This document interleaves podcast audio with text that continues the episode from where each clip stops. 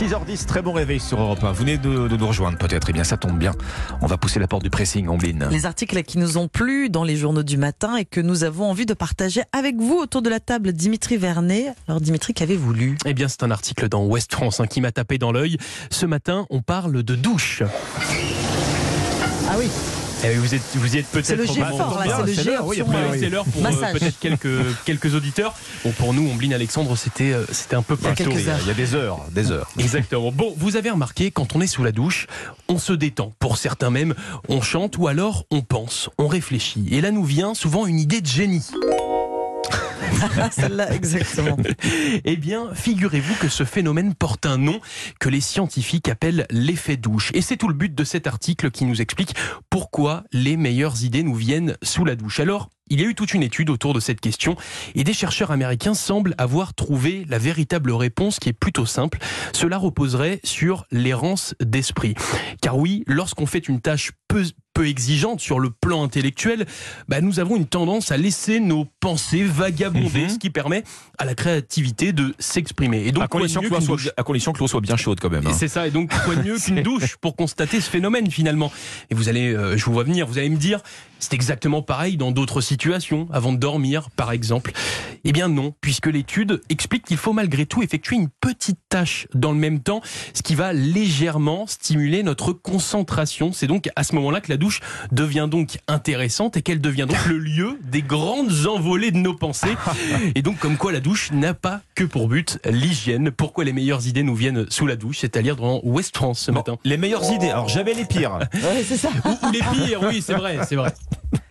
Il vaut- effectivement, il vaut mieux ne pas s'endormir sous la douche. Ah ouais, ça, c'est la ouais, grosse, non, non, c'est la grosse bon conseil aussi. ouais.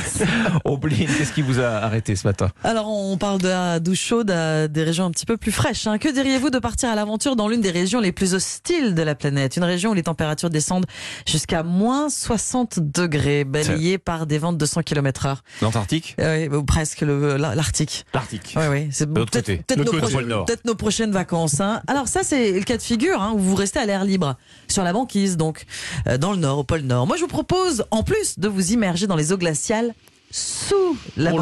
Enfin, Ouais, froid. enfin, C'est un choc après la Ouais. douche, votre histoire. non, là. pas moi. Hein. C'est pas moi qui propose ça. euh, c'est euh, le Français Alban Michon, grand spécialiste de la plongée sous la glace.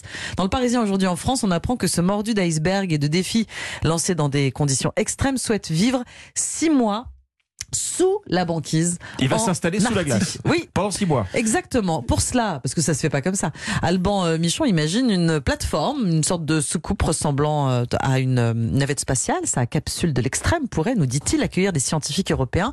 Il pourrait ainsi étudier l'évolution de la biodiversité ou la présence de microplastiques dans l'océan.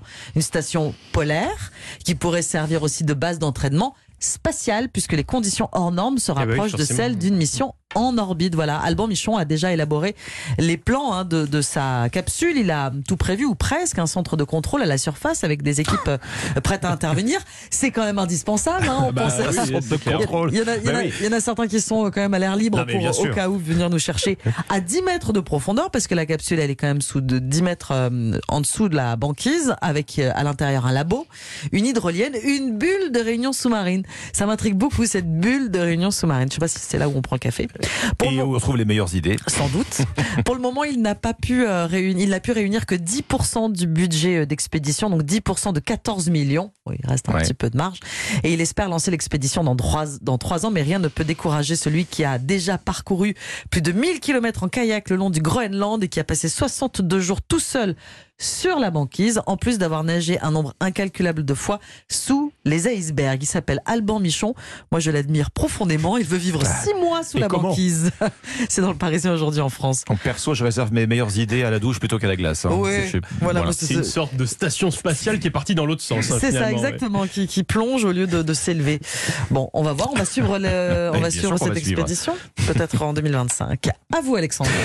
Alors, je voudrais quand même qu'on s'arrête, moi, sur un événement majeur qu'on est très nombreux, malheureusement trop nombreux à avoir loupé. Ce week-end, Ah, chez nos amis belges, c'était le festival de la coupe mulet. Ah, Vous savez, la fesse mulet, ce rideau de cheveux bien long derrière et qui recouvre la nuque. C'était peut-être d'ailleurs la plus grosse concentration mondiale de mulets. Samedi dernier, ça s'est passé à Ytre, euh, petit village francophone au sud de Bruxelles. Troisième édition hein, déjà de, Ah oui. ce, de, ce, de ce festival. Euh, il y avait plus de 600 adeptes, donc porteurs de cette coupe de cheveux euh, sur place. Euh, Coupe de cheveux remise au goût du jour. Peut-être par Billy, le fameux Billy, ce personnage Mais oui. euh, de la série euh, Stranger Things qui déboule au lycée dans sa vieille Chevrolet euh, Camaro. Alors comme tout, comme tout festival, il y a une remise de prix, le prix de la meilleure coupe mulet. Bah oui, c'est pensé comme un vrai championnat d'Europe. hein. Il y a des Il y a catégories. les catégories, ouais. Il y a la queue de Qu'est-ce qui les différencie euh, finalement bah, la meilleure queue de rat, le meilleur mulet moderne. Je- alors je ne sais pas ce qu'on appelle les mulets Oh. Modernes. Ne, ne me posez pas la question. le mulet féminin. Mais oui, parce qu'attention, c'est pas réservé aux hommes tout ça. Laura, par exemple, elle porte le mulet, ça fait un an et demi qu'elle le fait pousser, et qu'on se le dise, c'est de l'entretien, décoloration des racines tous les deux mois, une permanente toutes les deux trois semaines, l'élimination des pointes. Alors pourquoi le mulet? Alors certains expliquent qu'ils ont craqué pendant le confinement. Eh oui, pendant le confinement, on pouvait pas aller chez le coiffeur, on s'ennuyait. Alors c'était tentant d'expérimenter, d'expérimenter le mulet. Mais oui, mais pourquoi le mulet? Ah. Réponse d'une participante qui se fait appeler Amulet Poulain. Alors Amulet Ah, Poulain nous dit nos mulets nous couvrent la nuque et oui ça nous tient chaud. Réponse maintenant d'Audrey. Audrey elle vient de Bretagne et elle explique elle bah, qu'elle aime bien déranger un peu les gens avec son mulet. Ça la dérange pas que qu'on se retourne parfois hein, sur son passage. Réponse d'Alex. Alors lui Alex il prophétise. Il nous dit c'est la mode de demain le mulet. On est, en fait on est en avance sur tout le monde et vous verrez que dans deux ans bah, tout le monde aura la coupe mulet. En avance, un pas en retard. Hein. Ouais, Ouais, ouais, oui, oui, oui, oui, oui. non, je Alors, juste préciser. non, c'est vrai. Euh, ça, c'est peut-être le chaînon manquant du parfait hipster, qui sait. Euh, en tout cas, le mulet, le festival de la coupe mulet a de plus en plus de, de- de succès au sud de Bruxelles, donc troisième édition. Incroyable. Ah, en Belgique. Sachez qu'il y, a aussi- Belgique. il y a aussi une compétition en Australie. En Australie. Oui, ça- effectivement. On- un peu plus loin. Exactement pour y aller. Merci beaucoup. Alexandre, merci. Dimitri, c'était le pressing. Et dans un instant sur Europe 1, la partition de Lionel Richie.